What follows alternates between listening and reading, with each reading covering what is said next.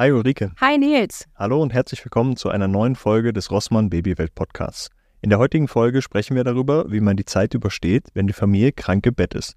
Eltern haben nie so richtig frei, erst recht nicht, wenn ein Krankheitserreger in der Familie die Runde macht. Ulrike, hast du da vielleicht schon ein paar Beispiele, die bei euch aufgetreten sind? Ja, also tatsächlich ähm, gibt es zwei Situationen, die mir nachhaltig in Erinnerung geblieben sind. Ähm, das eine, da war nur mein ähm, ältester Sohn schon auf der Welt. Da habe ich äh, mir tatsächlich eine Magen-Darm-Grippe geholt. Kriege ich eigentlich nie, Gott sei Dank. Ähm, aber das fing wirklich morgens an, dass ich mit Übelkeit aufgewacht bin und ich weiß noch, dass mein Mann ähm, zur Arbeit gefahren ist und ich eine Stunde später zu ihm meinte, äh, du musst nach Hause kommen, weil ich die ganze Zeit über dem Klo hänge. Und ähm, der, mein Sohn war irgendwie ein Jahr alt, ne? ein bisschen über ein Jahr. Und ich konnte den gar nicht versorgen. Der wuselte um mich rum und ich habe immer nur gedacht, oh Gott, ey, ich kriege hier nichts mehr hin. Mhm. Ähm, genau, dann hat mein Mann quasi direkt wieder abgebrochen, ist nach Hause gekommen und ich habe mir wirklich äh, den ganzen Tag, äh, also ging es mir so dermaßen elend, dass ich zu ihm gesagt habe, ich kann nichts heute, wäre ich ja. alleine, ich könnte den nicht versorgen. Ja. Und das war eine sehr einsteigende Erfahrung, weil ich das vorher nicht kannte und wirklich dachte, wow. Und zum Glück hat mein Sohn den dann, äh, mein Mann, den, meinen Sohn dann genommen und hat ihn geschnappt und ist dann irgendwie zu Freunden gefahren, weil er gesagt hat, auch möglichst wenig Berührungsfläche, damit er sich mhm. nicht auch noch ansteckt. Ähm, und dann waren die den ganzen Tag weg. Was für mich natürlich auch so ein bisschen traurig war, weil ich immer dachte, oh Gott, ich liege hier irgendwie, kann nichts und muss aber mich noch selber kümmern, weil natürlich irgendwie mein Mann mir nichts bringen kann, weil ja. er nicht da ist. Ja. Und das war ähm, ja schon echt übel, muss man sagen. Also das ist mir sehr in Erinnerung geblieben. Zum Glück hat sich echt niemand angesteckt. Das mhm. war äh, meine größte Sorge. Ähm, und da war ja im Grunde genommen meine Rettung, dass es auch schnell vorbei war. Und die zweite Situation war, da habe ich tatsächlich in der Schwangerschaft mit meiner mittleren Tochter ähm, die echte Grippe bekommen. Mhm. Und das ging auch so schlagartig los. Und da weiß ich auch noch, dass ich äh, von jetzt auf gleich hoch gefiebert habe und äh, sehr elend war und ähm, dann ganz viel Panik bekommen habe, weil ich meinen Sohn noch aus der Krippe holen musste. Okay. Und ähm, wirklich innerlich dachte, das kriege ich nicht mehr hin, so kräftemäßig, weil ich so wackelig auf den Beinen war. Und ähm, ja, dann habe ich mich da aber irgendwie hingeschleppt und habe ihn nach Hause geholt und weiß noch genau, dass ich zu meinem Mann gesagt habe, ich kann heute nichts anderes machen, als das Kind vor den Fernseher zu mhm. setzen, mhm. weil ich nichts kann. Ja. Und dann hat mein Sohn tatsächlich Fernsehen geguckt. Der hat sich gefreut, wie so ein kleiner Dieb. Es war wirklich, ähm, es war ganz, ganz äh, niedlich eigentlich, weil der das total super fand, dass Mama mal nicht so konnte. Ähm, aber das waren Situationen, wo ich dachte, wow, wie anders das ist, mhm. wenn man Kinder hat, wenn man krank ist. Ja. Hast du sowas mal erlebt? Ja, haben wir, habe ich schon erlebt. Ähm, vielleicht noch zu deinen, zu deinen beiden Beispielen. Ich glaube, das ist vollkommen richtig, dass es in solchen Situationen zum einen auch ein bisschen andere Regeln ja. gelten, ne, weil wie du schon sagst, ja. man kann einfach echt sich nicht mehr richtig um das Kind kümmern und man kann es vielleicht auch einfach mal Fernsehen gucken es geht einfach nicht, die Betreuung kann nicht vollständig ähm, gewährleistet sein und man sollte sich auf keinen Fall irgendwie zu schade sein, auch um Hilfe zu fragen. Man sollte, muss sich dann ja. eingestehen, ja. es geht halt nicht. Ja. Und dann rufe ich halt den Partner an, der auf der Arbeit ist äh, und sage, ich kann mich nicht kümmern. Ne? Und leider ist es dann so, dass man sich selbst um sich selbst oft kümmern muss, wenn man krank ist, weil das Kind muss ja versorgt sein und dann muss man sich leider um sich selbst kümmern. Ne? Das ist wirklich ein harter Faktor beim Kranksein mit Kind.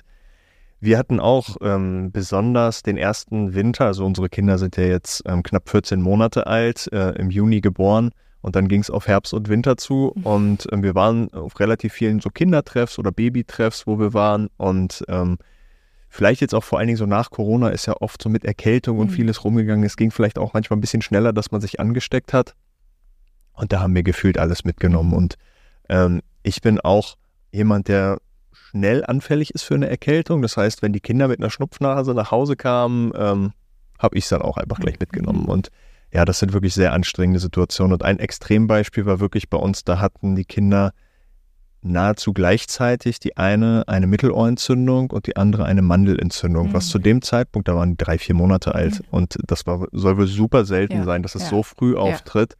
Und äh, meine Frau und mich hat es auch total hingerafft. Das heißt, wir waren zwei Wochen komplett alle krank Und ähm, die erste Woche haben wir es noch versucht, irgendwie alleine hinzukriegen. Aber dann waren wir auch mit den Kräften komplett am Ende, ne? weil es ist einfach so, die Kinder hatten auch Schnupfen und wir haben zwei Kinder, die schlafen nachts mit einem Schnuller. Ohne schlafen sie halt noch schwierig in dem Fall. Und mit Schnupfen kann man mit Schnuller einfach nicht schlafen.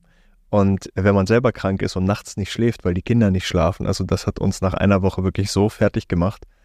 Und ähm, dann habe ich wirklich vollkommen am Ende meine Eltern angerufen und gesagt, wir, wir brauchen Hilfe. Und da sollte man sich auch nicht zu schade sein, nach Hilfe zu fragen. Und sei es nur, wenn jemand kocht vielleicht und Essen mhm. vorbeibringt oder einen Einkauf vorbeibringt. Ne? Weil es muss ja auch nicht sein, dass sich jeder gleich ansteckt. Ja. Ähm, das muss ja auch nicht sein. In dem Fall war es so, die haben sich sogar auch ein bisschen um die Kinder gekümmert, meine Eltern und meine Schwiegereltern, haben sich dann dummerweise auch noch angesteckt mhm. danach. Ne? Also das sollte man vielleicht auch verhindern.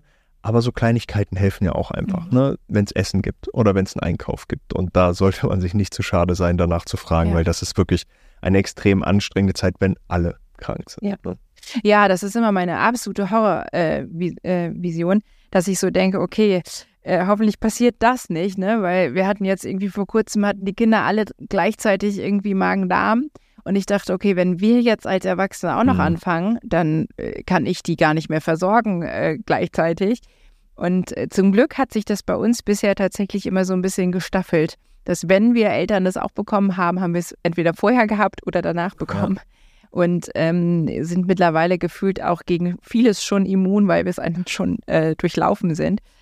Aber es ist natürlich eine Extremsituation. Mhm. Ne? Und ähm, also jetzt auch gar nicht nur krank sein. Ich hatte ja zum Beispiel auch vor ähm, zwei Jahren eine Blinddarm-OP, mhm. die natürlich auch nicht geplant war, sondern klar auf Fall kam. Und das ist ja auch so eine Situation, wo ich dann gar nicht konnte. Ne? Also auch tagelang und wochenlang ja. nicht konnte, weil ich danach einfach auch nichts heben konnte. Und das war zum Beispiel auch eine Situation, wo wir ohne Hilfe nicht ausgekommen wären, ja. weil man dann weiterarbeiten musste. Ich dann aus dem Krankenhaus kam und da das eben schon eine sehr fortgeschrittene Entzündung war, äh, war ich auch dementsprechend äh, aufgestellt danach. Und äh, da hat er mich zu meinen Eltern gefahren und die hatten gesagt, ihr könnt gerne herkommen und wir kümmern uns um die Kinder. Und da hätte ich auch zwei Wochen lang, die äh, Kleine war da irgendwie, also jetzt die mittlere Tochter, die war damals noch klein, die war da ein Jahr alt die will natürlich noch getragen werden mhm. und die hat es natürlich noch nicht verstanden. Ja. Und ähm, da wäre ich überhaupt nicht alleine klargekommen. Ne? Und da ist so ein Hilfeaspekt total wichtig.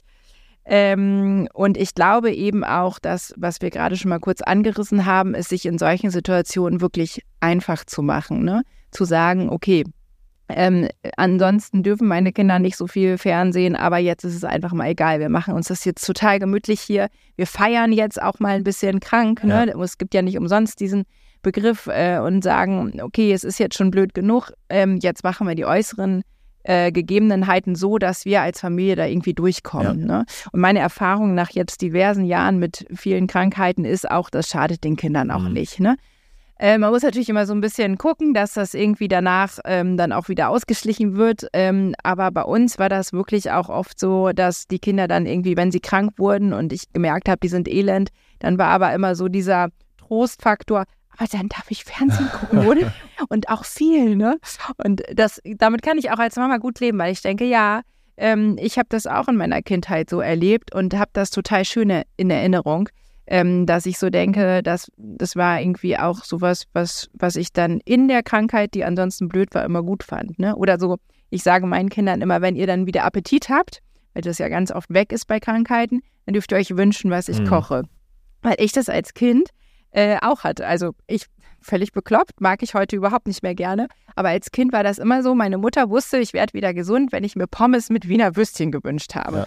So, ne? Und die habe ich dann auch immer gekriegt, ja. weil das so das erste Essen war, wo ich gesagt habe, jetzt möchte ich wieder irgendwie essen. Ja, ist auch eine schöne Idee. Und ähm, das ist halt was, äh, wo ich sage, ne, man kann sich in all diesen blöden äh, Situationen irgendwie auch noch kleine Inseln schaffen, dass man sagt, okay, daran halte ich mich fest und das ist irgendwie dann doch auch was Schönes in diesem blöden Kram, den man gerade so hat.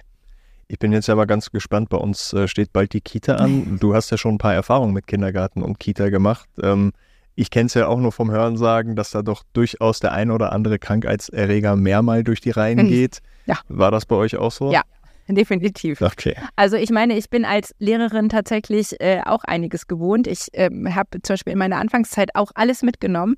äh, was in Schule so grassiert ist. Ja. Und da hat irgendwann der HNO-Arzt auch mal zu mir gesagt, die Diagnose ist Adaption an den Beruf. Mhm. Also einfach fünf Jahre lang erstmal alles mitnehmen und dann ist man irgendwie abgehärtet und so ist das in der Kita okay. gefühlt auch. Ähm, und meine Kinder haben wirklich alles mitgenommen. Also von äh, Erkältung, Magen-Darm, Hand, Mund, Fuß, äh, Streptokokken, also wirklich alles, was so darum gewandert ist. Ähm, und das ist einfach so und da, äh, da finde ich, stößt man auch nochmal als Eltern an seine Grenzen. Gar nicht, weil man irgendwie selber ähm, irgendwie krank ist, sondern weil man ja, wenn die Kinder in die Kita gehen, im Normalfall auch wieder arbeiten geht, also beide auch arbeiten gehen. Und dann immer die Frage ist, wer betreut. Ja. Ne? Und das ist ja auch nichts, was man planen kann. So ist es ja meistens morgens, dass sie aufwachen und plötzlich sind sie krank. Und das hat zum Beispiel unser Familienleben oft sehr auf den Kopf gestellt, dass wir gesagt haben, okay, wer bleibt jetzt bei den Kindern? Wie kriegen wir das irgendwie hin? Mhm. Ähm, und das, das finde ich, ist eine wirkliche Herausforderung, weil die einfach dauernd krank sind. Und ja. man hat nur eine begrenzte Anzahl an Kindkranktagen. Die sind sehr schnell aufgebraucht. Und wie regelt man das dann? Ne? Und ähm, also wir haben das dann irgendwann so gemacht, dass mein Mann, der viel im Homeoffice arbeiten konnte, ähm, einfach durch Corona, hm. dann äh, irgendwie zwei, drei Stunden übernommen hat, wo ich zwingend in die Schule musste, weil ich zum Beispiel irgendwie die letzten Stunden vor einer Klassenarbeit hatte und gesagt habe, ich kann nicht fehlen heute. Und ich dann irgendwie ab mittags übernommen habe, aber das ist natürlich wirklich stressig. Ne? Also das ist, finde ich, wirklich auch sowas, wo man als Eltern oft denkt, wow, wie mache ich das?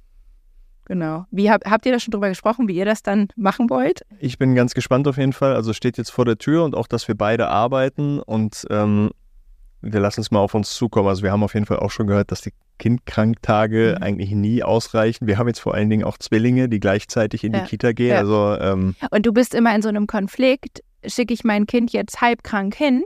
Äh, was irgendwie ja in keinem Sinne ist. Ne? Also ja, ich, genau. das ist halt was, was mich auch mal, also furchtbar ärgert, wenn ich in die Kita komme und sehe ganz viele andere kranke Kinder, mhm. weil ich denke, ja super, das ist irgendwie der nächste Infekt bei meinem Kind. Ja. Andererseits habe ich auch totales Verständnis dafür, für die Not dieser äh, Kinder, die vielleicht, äh, dieser Eltern, die vielleicht nicht irgendwelche Großeltern in der Nähe haben oder irgendeine andere Möglichkeit, und dann ihr Kind geben müssen. So, ja. ne? Und das ist eigentlich auch schlimm, dass wir eben äh, das äh, so weit sind, dass, dass wir äh, tatsächlich halbkranke Kinder in die Kitas schleppen, einfach weil wir gezwungen sind dazu. Ne? Und ähm, das ist, äh, ja, da bin ich auch, äh, also jetzt froh, dass ich einfach so viel zu Hause bin durch die Elternzeiten, dass ich wirklich großzügig sagen kann, nee, ihr bleibt zu Hause, weil meine mhm. Erfahrung auch ist, wenn die dann mit einem leichten Schnupfen zwei Tage zu Hause sind, dann ist der oft schneller durch, als wenn ich sie damit noch in die Kita schicke.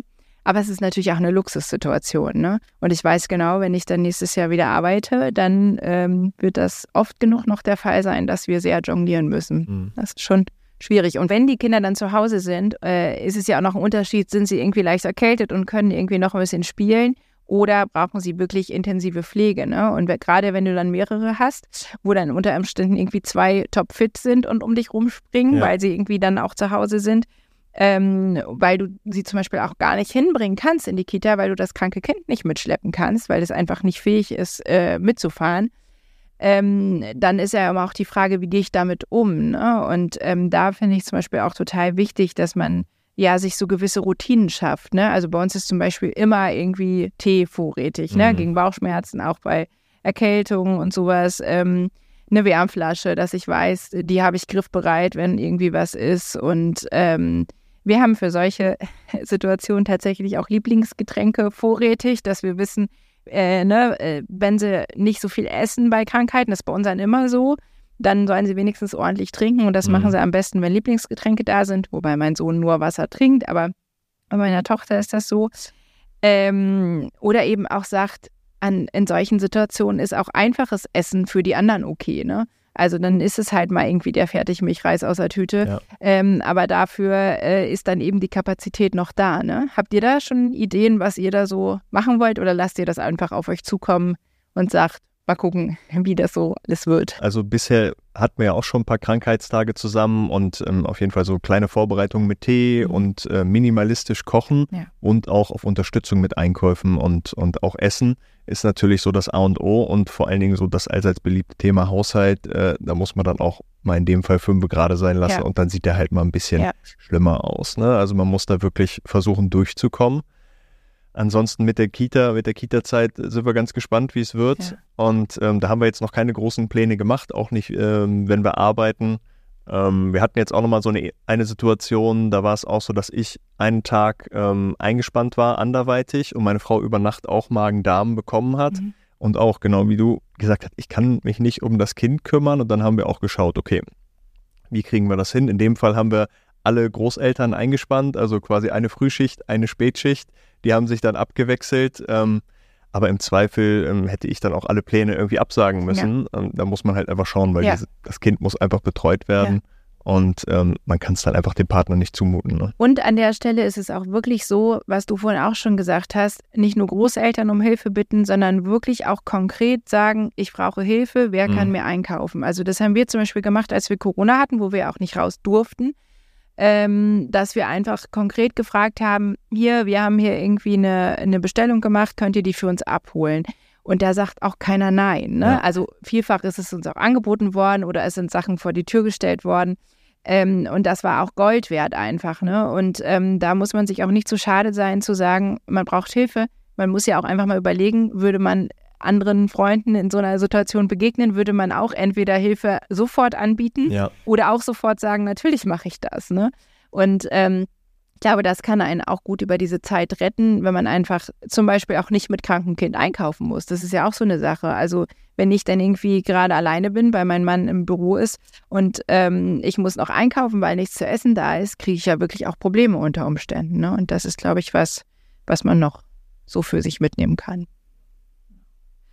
Ja, wir hoffen, dass euch diese Folge des Rossmann Babywelt Podcasts auch gefallen hat. Abonniert auch gerne unseren Podcast. Ähm, dann verpasst ihr keine weiteren Folgen. Macht's gut und bis bald. Bis bald.